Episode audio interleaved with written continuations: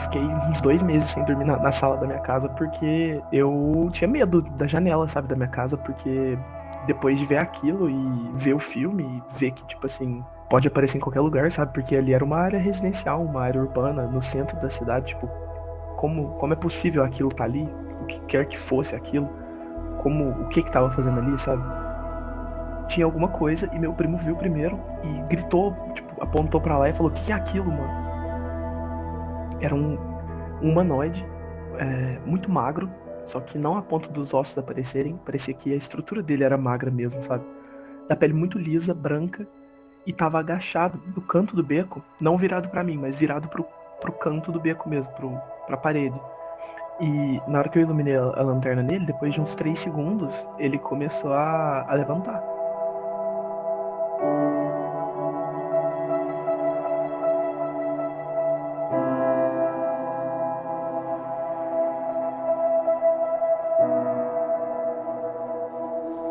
Hoje eu trago até você a história de dois garotos que vagavam por sua vizinhança madrugada adentro, até que encontraram algo que lhes pareceu não estar em seu devido lugar. Nesta noite sombria, eles irão descobrir que o medo e a inocência estão cercados por um fino véu que vestirá o resto de suas vidas. Eu sou Zero, seu anfitrião e esta é a fita número 145 dos Relatos Flutuantes. Explicáveis ou não, relatos ufológicos surgem aos montes, a cada dia, hora e minuto. Quantos deles você conhece? E quantos casos sequer são relatados? Ajeite seus fones de ouvido e esteja preparado para experimentar um deles agora.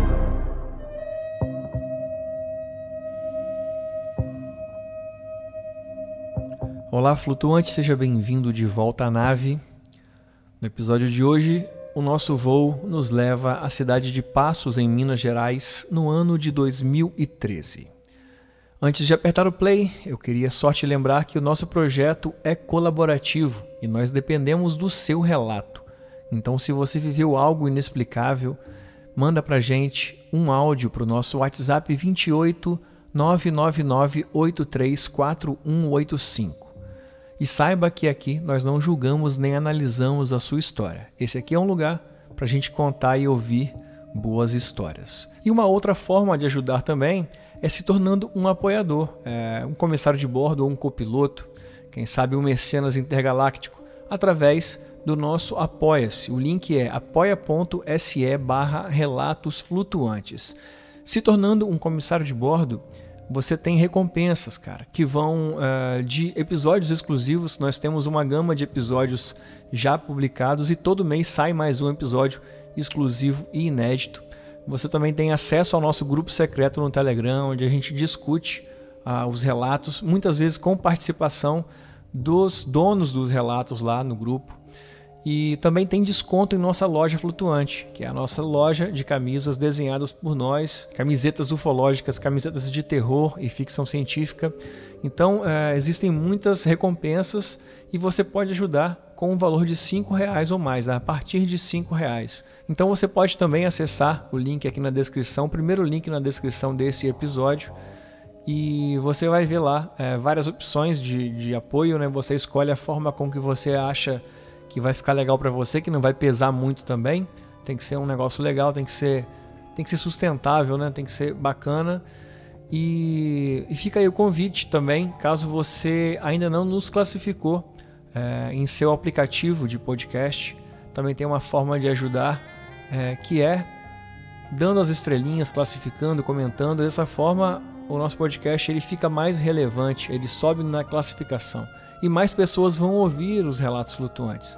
E é assim que novos relatos também chegam, né? Quanto mais pessoas ouvirem, mais relatos, mais histórias vão chegar até a nossa nave. Tudo bem? Então esse foi o recado de hoje. Agora sim, ajeite seu fone e voa lá, flutuante. E Zero e ouvintes, meu nome é Luca, eu tenho 23 anos e moro em Passos. É uma cidadezinha que fica no interior de Minas Gerais, perto de Franca, eu sempre fui bem cético e racional em relação a tudo. Sempre procurei explicações mais plausíveis, mais científicas para tudo. Porém, uma coisa que eu acredito e muito é em alienígena. Eu não acho que com um universo desse tamanho seja possível que não existam alienígenas, que não exista vida fora daqui, sabe? E meu relato aconteceu em 2013. Eu tinha 13 anos na época. Eu decidi contar porque ao longo do tempo, ao longo das vezes que eu contei essa história, eu percebi que era uma história que deixava as pessoas muito intrigadas, muito mais do que outras histórias que eram contadas na mesma roda, sabe? E assustadas também. Todo mundo ficava muito, sabe, fora de si quando ouvia, ficava muito curioso, muito tentando entender realmente o que, que eu vi, o que, que porque eu não estava sozinho na história, sabe?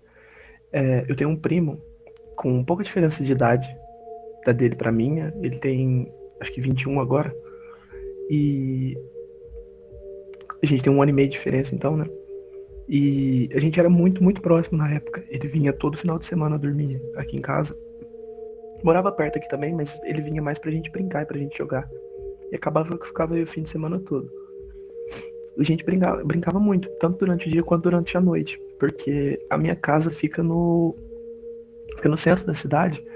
E logo do lado dela tem uma delegacia da Polícia Civil. E sempre tem policial rondando ali. Então é uma área muito segura. E logo do lado dessa delegacia tem um parquinho. Esses de criança, sabe? Playgroundzinho. E a gente brincava muito lá também, ao longo do dia. E de noite chutava bola na rua, pique-esconde, essas coisas assim. E uma das noites, é, a gente decidiu brincar com as nossas Nerf. Aquelas arminhas coloridas, que atira dardo. E as nossas eram todas chique, bonitona, assim, com lanterninha, com mira. É, e a gente costumava fazer o seguinte: a gente jogava, jogava, jogava videogame ou alguma coisa assim. Quando cansava, ia pra rua fazer alguma coisa, mesmo de noite, sabe? Isso era meia-noite, talvez já. Talvez já um pouco mais, talvez uma hora da manhã. E a gente pegou as arminhas e fomos brincar na rua. E a gente gostava de fazer missãozinha.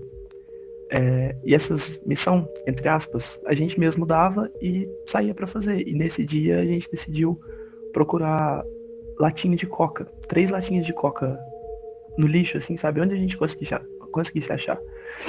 E junto com isso a gente tinha que mirar e atirar em todos os carros, que é como se eles fossem os inimigos, sabe? Carro parado ou andando, a gente tinha que mirar e fingir que estava atirando. Claro que a gente não ia tirar dardo para não ter que ficar buscando, mas a gente mirava e fingia que atirava. E era mais um objetivo completo. E aí, nesse parquinho, a gente achou a primeira latinha de coca amassada no, no lixo. É logo aqui do lado da minha casa. Descendo ali pelo lado da, dessa delegacia. E ali perto, por ficar gente ali o dia inteiro, a gente achou outra. Só que a gente não tava conseguindo achar essa a última latinha.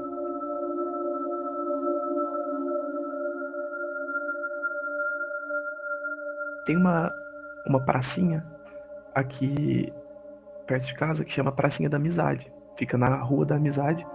E essa rua, ela corta uma rua muito grande da minha cidade aqui. E mesmo assim é uma praça que quase ninguém conhece, sabe? Por causa do jeito que. Por causa da, da arquitetura dela, do jeito que ela é feita. Ela não é uma praça, tipo, com ruas ao redor dela. Ela tem uma rua que passa em uma das laterais dela e ela é embutida dentro do quarteirão, assim. Então tem as casas ali normal, e aí de repente simplesmente tem uma praça onde deveria ter uma casa. E é uma praça bem pequena, assim, sabe? E mal iluminada também. E nessa noite tava bem escuro. Quase não tinha lua, sabe? Essas noites frias, assim, sem, sem lua, sem. Tava bem, bem escura a noite. E a gente foi nessa pracinha procurar a próxima. a próxima latinha. E aí chegamos lá, olhamos em volta, é, essa praça é bem escura, então a gente já tava com medo, a gente era bem, sabe, gostava de passar medo, ficava inventando coisa, ah, eu vi um negócio ali, sabe? Então a gente já tava com medo. E achamos a última latinha, lá no, no fundo da pracinha, assim, fomos lá, pegamos e tava voltando. E em uma das casas que tem na esquina dessa pracinha, ela conecta na, na casa do lado, na casa vizinha, é, divide parede assim, só que ela vai afundando. Eu não, eu não sei explicar direito, eu vou mandar as fotos, você, você vai entender melhor. Mas ela afunda, assim, ó, e faz como se fosse um bequinho entre as duas casas. Só que não vai até lá no, no final. Tipo, ele tem um final. Uma hora as paredes se tocam. E tem um jardinzinho, esse bequinho. Tem umas plantinhas assim, uns matos, umas vinhas caindo.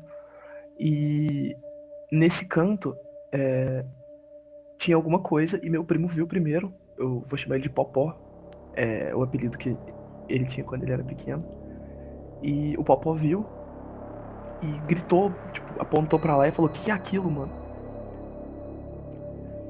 E aí eu olhei e a gente tava com as lanterninhas na, na arminha, né? E eu apontei a, a lanterna no, no, bicho. Nisso, é, o meu primo virou e falou assim: "Corre, mano!" E saiu. Saiu correndo assim, ó. E eu queria ver o que que era, continuei olhando.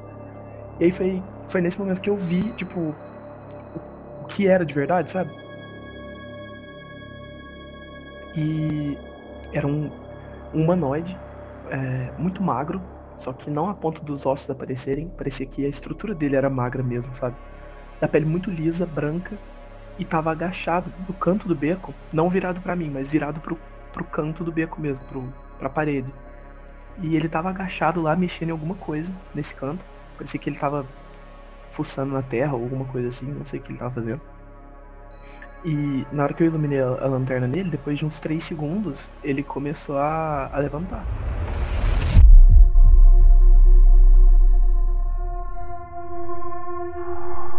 E aí ele virou, virou a cabeça para mim primeiro e foi levantando. E nisso eu vi o rosto dele. E o rosto dele não tinha característica nenhuma. Era só o crânio e a pele, assim. Não tinha orelha, não tinha nariz, não tinha boca. Mas ele tinha o que eu vou chamar de olho. Não sei se dá pra considerar isso, porque na verdade parecia a cavidade. Parecia que a cavidade ocular tava lá, só que o olho não. Era só um, um buraco preto, assim, no olho dele e ele me olhou, eu tava tipo uns, talvez 10 metros dele, pouco menos, é, talvez uns 7.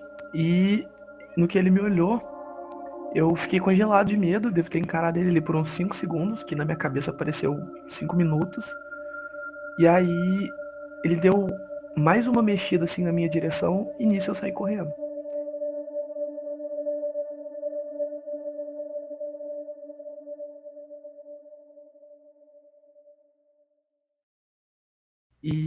Assim, parece muito descrição de, sabe, alienígena genérico ou alguma coisa assim, sabe? Só que ele tinha pelo menos uns dois metros de altura, era muito alto, muito magro. E a pele muito lisa, quase reluzente, assim, sabe? Quase refletia a luz. E aí eu saí correndo atrás dele, o meu primo já tava lá na esquina, lá em cima. E a gente correu e correu e correu e correu até minha casa, não paramos de correr, não conversamos até chegar aqui em casa. Chegou aqui, a gente falou, velho, olhou pro outro, mano, o que que foi isso que a gente acabou de ver? Não sabia. E a gente nem foi conversar direito sobre o assunto até o outro dia de manhã, que foi quando a gente parou e falou, tá, a gente viu alguma coisa muito estranha, de verdade.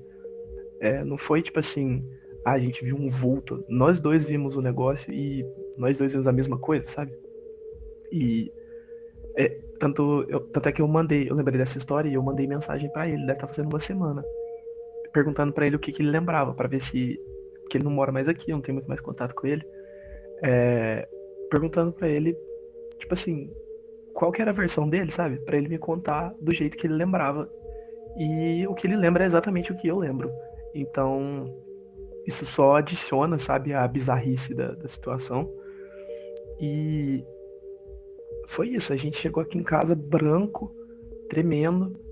No outro dia a gente pesquisou tudo sobre o assunto, fomos atrás, voltou lá quando estava de manhã para ver se tinha alguma coisa, fomos lá no cantinho e tinha uma terra fuçada lá, assim, sabe, remexida, mas nada nada conclusivo, sabe? E essa foi uma das histórias que mais me pegaram assim ao longo da vida, porque eu assisti um filme também quando eu era pequeno que me lembrava muito.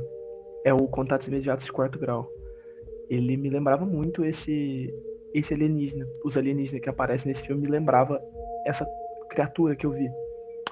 E eu fiquei uns dois meses sem dormir na casa da na, na sala da minha casa porque assim eu tinha medo da janela, sabe, da minha casa, porque depois de ver aquilo e ver o filme e ver que, tipo assim, pode aparecer em qualquer lugar, sabe? Porque ali era uma área residencial, uma área urbana, no centro da cidade, tipo, como, como é possível aquilo tá ali? O que quer que fosse aquilo? Como, o que que fazendo ali, sabe? Acho que assim, parte do medo, parte do terror que a gente sentiu mesmo na hora, assim, foi justamente por causa do tamanho, sabe? Porque era um negócio realmente, tipo, fora de proporção. Uma coisa que, assim, eu nunca vi. Espero não ver de novo, sabe? Era realmente muito bizarro.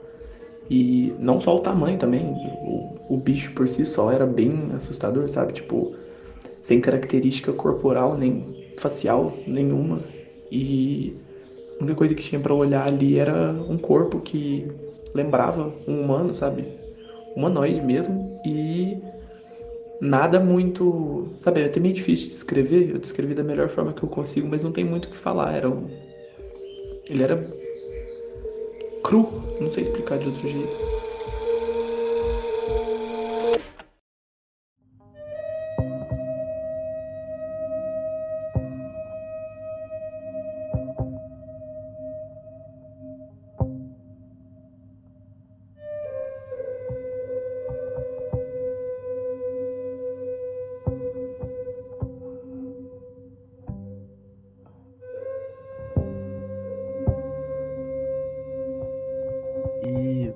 Já fizeram várias teorias para mim, tipo, já falaram, ah, mas podia ser um, sabe, uma pessoa drogada ali procurando droga que alguém deixou para ele ali. Mas aí eu pensei, né, nossa, mas a pessoa ia estar tá pelada e, sabe, eu, ia, eu teria visto o rosto dela, porque não, tipo assim, a lanterninha iluminava bem, sabe? Eu, eu vi perfeitamente o que que era, era uma pessoa, se era uma pessoa, ele precisava muito de ajuda, porque aquilo lá sabe, era muito magro, os ossos muito fino e os membros muito compridos e, igual eu falei, a pele reluzente. Não tinha nada no rosto. O rosto eu lembro de ver perfeitamente. Não tinha orelha, não tinha cabelo, não tinha nariz. E foi isso, sabe? Eu, eu procurei, a gente procurou explicação, a gente procurou história na internet relacionada.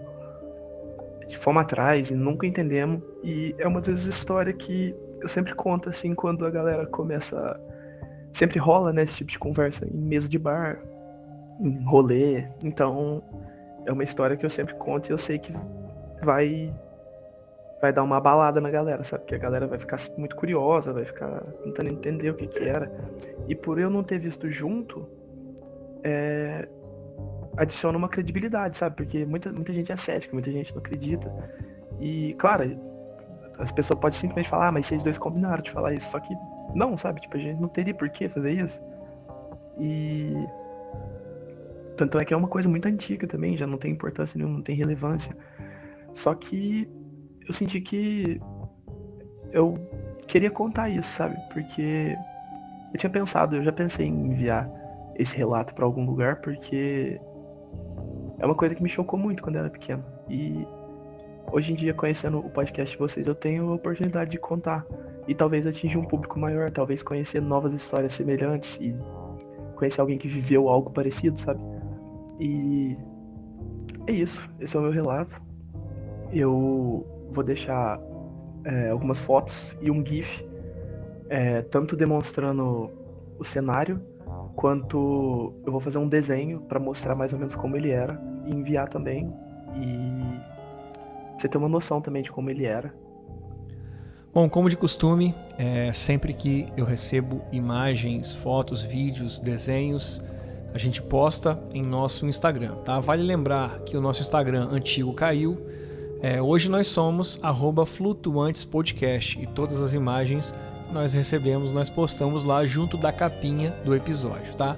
Alguns episódios antigos, se você estiver fazendo uma maratona, você pode procurar lá e você não vai achar porque a gente ainda não conseguiu recuperar tudo que a gente perdeu. Mas no episódio de hoje já está disponível as imagens e eu vou fazer aqui é, um pouco da descrição do que tem em cada imagem, tá? Na primeira imagem que ele manda, é, o ângulo está aberto, então do lado direito você vê a pracinha onde eles estavam brincando a princípio e do lado esquerdo tem o beco grifado de azul, que é onde aconteceu tudo. Nesse beco, aqui na foto, hoje, tem um arbusto. Esse arbusto não tinha na época. Na segunda foto, ele já chega mais perto, que é a distância que ele estava da criatura quando ele viu. Aqui, o foco está no beco, está grifado em verde ali, onde tem um arbusto. Na próxima foto eu vou colocar uma imagem do Google Street View que tem esse beco exatamente a mesma posição sem o arbusto, que é exatamente a imagem que ele teve é, do beco quando a criatura estava lá no lugar. E isso vai nos levar a um quarto anexo, que é um GIF que ele faz da pracinha até o lugar, fazendo um zoom até chegar no beco, tá? Em seguida, tem o primeiro desenho que ele faz da criatura abaixada no cenário, no, no local. Ele desenha a árvore à direita, o beco, a textura do muro e uma altura é, de 3 metros que ele marca em cima do muro e ele bota um pouquinho mais embaixo a marcação do que seria da criatura em pé. E aqui já dá para a gente ter uma ideia de como é o corpo dessa criatura é, o tamanho da perna, uma coisa meio anfíbia, assim, é bem, bem interessante. Tá? Na próxima imagem é o desenho do rosto da criatura quando ela virou e olhou para ele. Então tem olhos aqui é, fundos, né, como se fosse só um buraco, não tem boca e nariz aparentemente. E é uma imagem até assustadora mesmo de ver aqui no desenho. Então eu imagino de noite no beco como deve ter sido isso. E é isso, as imagens estão em nosso Instagram, flutuantespodcast e no nosso Twitter, arroba rflutuantes. Agora sim, vamos dar sequência aqui para finalizar o episódio de hoje. E é isso. Eu fico por aqui. Obrigado a todo mundo que escutou. Obrigado, Zero. Obrigado, Relatos. E é nóis. Valeu.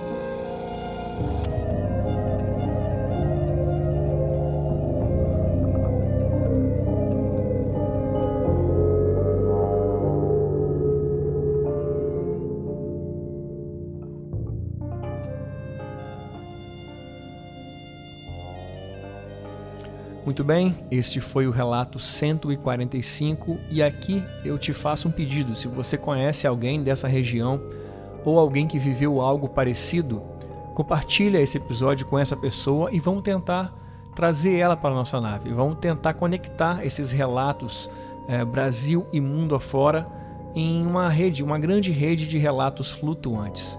Imagina que bacana que vai ser um dia que a gente tiver uma série de episódios é, de criaturas que foram encontradas numa mesma região ou no mesmo ano é, no Brasil ou quem sabe em outro lugar do mundo. A gente vai criar uma espécie de catálogo de relatos muito bacanas, como já estamos criando, né? Inclusive, aqui na descrição desse episódio, de todos os episódios, tem um link chamado UFO Maps.